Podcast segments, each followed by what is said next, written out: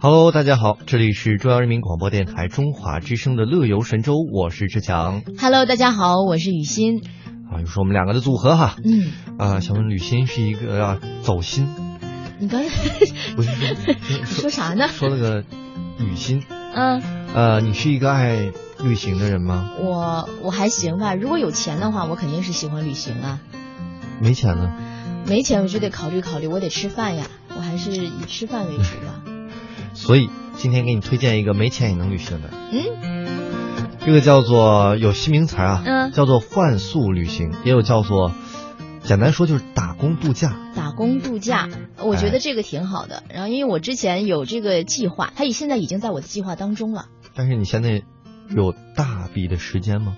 我没有觉得这个啊就是时间的问题。所以就是我在想，如果有有年假的话，我打算就去了，哪怕是七天几天我也去。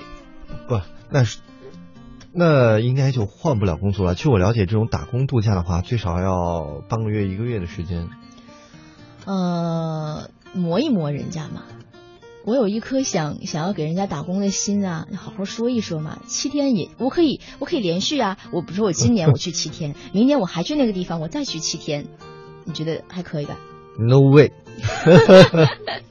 我们来跟大家先说一下什么叫做我刚才提到的换宿旅行或者打工度假哈。嗯就是呢，新西兰它提供了一种非常独特的签证——打工度假签证，呃，为所有人提供的这种机会，它是比如说我们可以去到某一个农场主的家里面，嗯。然后帮他去除草啊，帮他去放羊啊，然后他会给我们包住宿嗯和吃饭。有的地方可能会给非常微薄的薪金，但是其实换到的是我们的免费，几乎不需要花什么生活日常的费用，嗯，而且还可以深入体验到当地的生活是怎样的。对。然后呢，呃，其实说到这个，我就想起来，我之前在福建，嗯，也碰到一个一个农场主，然后他就是福建有农场吗？有啊，有一个小型的农场，大概有一一千多亩吧，算不还不是不是很大，Sorry Sorry，我从这个东北平原过来就觉得，因为它我我真的有看见小动物啊，比如说那个养了猪啊，养了羊，还养了鸭子，就是这鸡这些小动物，嗯，然后他又种了很多的水果蔬菜，还是挺全面的。然后那次去了之后，我们就已经达成协议啦，就是说如果我放年假的话，我就去那边，呃，除了帮他们干一些农活之外，还有讲解的工作，因为可能嗯会有人组团要去那边参观啊，住几天，有很多的大自然的一些生态他们不了解嘛，然后我就可以去介绍。这样的话呢，我就吃住都都不愁啦。在福建哪里啊？漳浦哦，是一个县吧，应该是。对，然后在这个县里面，这个也是一台湾人开的一家哦农场，非常好，里面的小猪很可爱。还有小猪，对呀、有很可爱的小猪，还有一些大猪。那个小猪呢，就是那个大猪生的。那个大猪为什么养这么大呢？就是因为他们开始买了那个迷你猪，养着养着养着，一发不可收拾，就变得很大了。那是属于上当受骗了。对，哦，我觉得现在这是一种潮流，对啊看来很，多地方都已经开始这种推行打工旅行了。你给所有的这种像刚毕业的小伙伴儿没有钱，嗯，可以借着这种机会吧，更方便的去看一看这个世界。对啊像我，之前有采访过一个嘉宾，就是他换宿旅行到新西兰，嗯大概将近待了有两个月的时间。哇，哇，他说那是他长这么大以来最美好的一段时间，圆了自己童年的一个梦想。对呀、好爽啊！没事可以放放羊啊。对啊，然后我们在网上也看到了很多这样打工旅行的经历。嗯你比如说，有一个十九岁的上海女孩，嗯叫做陈艺杰，就去新西兰之前呢，是刚刚高中毕业，嗯人家就通过这种机会，去也算是历练历练自己吧。嗯。我觉得还挺好的。对，我觉得有的时候这个说走就走的心啊，越是越是当我们没有这么成熟、没有这么年长的时候，可能才能放得下，是吗？好像我很年长似的，这我都没法接。被你发现了 默默的给你下了一个有套个。坑，但是我确实挺向往。但是我也嗯从另一方面，我最近在思考，嗯就是我们非常向往像雨欣说的去放放小猪啊，嗯锄锄地啊。对呀、但是如果让我们一辈子留在那个农场呢，哪怕是新西兰的那个农场的话，我们愿意吗？我觉得未必。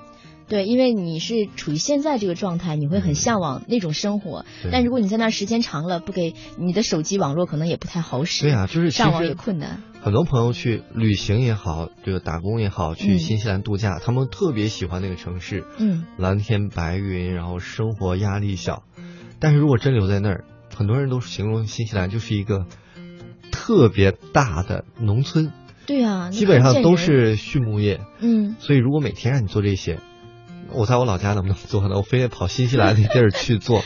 对，而且你要在那儿时间长了，你肯定会思念北京的地铁呀，呃，北京的人啊，就空气呀。回到北京之后，对啊先找一车闻闻排气管子的味道，对对对对对嗯，还是熟悉的味道。对啊，所以说有的时候我们要去一个地方，呃，待的时间长了，可能就不一定是我们想象的那么那么的美好了啊。哎，那么嗯问题来了，嗯呃，如果现在让你想象一一下的话，嗯，你特别想体验的美好而又惬意的旅行是什么样的呢？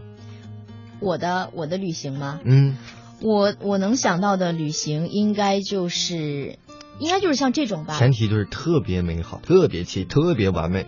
好，那时间一定要有一个把控，大概是一两个月左右，然后我可以 玩的挺大呀。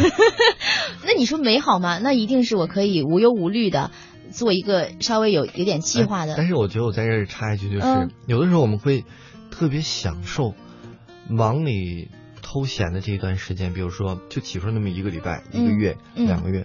如果真有一天我们辞职后面什么都事儿都没有的话，也许我们不一定会玩儿那么开心。你可能会现在想象，忧虑。对。哦，所以呢，那我们今天的话题就是，哎你还没说呢，你你想象最好的，我想象的最好的就是一定要时间富裕，嗯，一两个月那种。嗯，我大概有一个目的地，但是呢，我想去哪儿，我是要玩儿，我还是要在那里体验生活，还哪怕是流浪在街头，就是我觉得都挺有意思的。说越惨了呢。好像是啊如，果现在让你说一个你最嗯想去的地方和最想去这个地方的方式，你会选择什么？最想去的地方应该是印度，然后对哦，然后想去的话，嗯大概就是在这个那边跟你流浪的这个 挺契合很符。合，是不是？嗯，在那边就走走停停啊，看一看，感受一下那边的文化，到底到底是拿哪手吃饭，哪个手什么来着？嗯我推荐你一个去印度的也比较独特的方式，嗯，类似于换宿，去可以去印度支教旅行，哎，可以啊，我我回来去查一查。